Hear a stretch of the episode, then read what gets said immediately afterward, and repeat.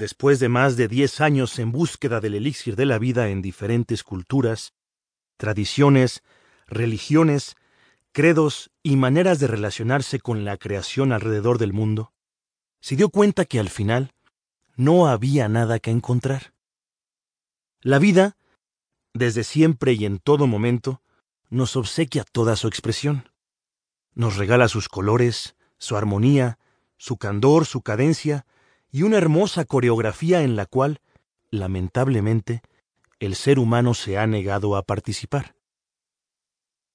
Desde tiempos inmemoriales nuestra mente ha intentado medir lo inmedible, dilucidar los misterios de la vida, acaparar el infinito por medio del pensamiento, resolver las incógnitas de la existencia a través de lo que muchos llaman Dios, y de esta manera, mediante búsquedas y distracciones, se nos escapa la hermosura de la vida y del vivir.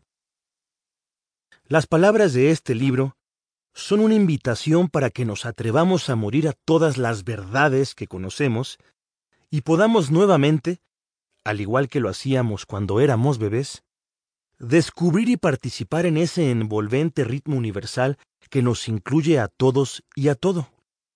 Asimismo, al morir a esa pesada información que define casi siempre nuestras vidas, podremos exhumar esa sensibilidad que nos permite regocijar en las sabias simplezas de la creación, para apartarnos, aunque sea por breves momentos, de los demandantes menesteres de la sociedad edificada por los miedos y la soberbia del hombre. Menesteres y responsabilidades que se encargan casi siempre de opacar la más pura e inocente esencia de los seres humanos. Sin embargo, esto no significa que el autor quiera incitar al lector a reaccionar, a volverse parte de la contracultura, a criticar y apartarse de la sociedad. Por supuesto que no. Está más que claro hoy en día que ir unos en contra de otros no sirve de nada. Significa más bien poder abrir una ventana, y digamos que en este sentido es la ventana del corazón, para que todos esos tabúes, esquemas, paradigmas, reglas, verdades y todo el condicionado contexto sociocultural, educativo, religioso, pueda fluir como lo hace el aire al salir de la ventana sin estancarse en ti, sin afectar tu respiración, y nada te pueda limitar al querer trazar nuevos y desconocidos senderos en la vida. Por ende, llevar una vida con sentido.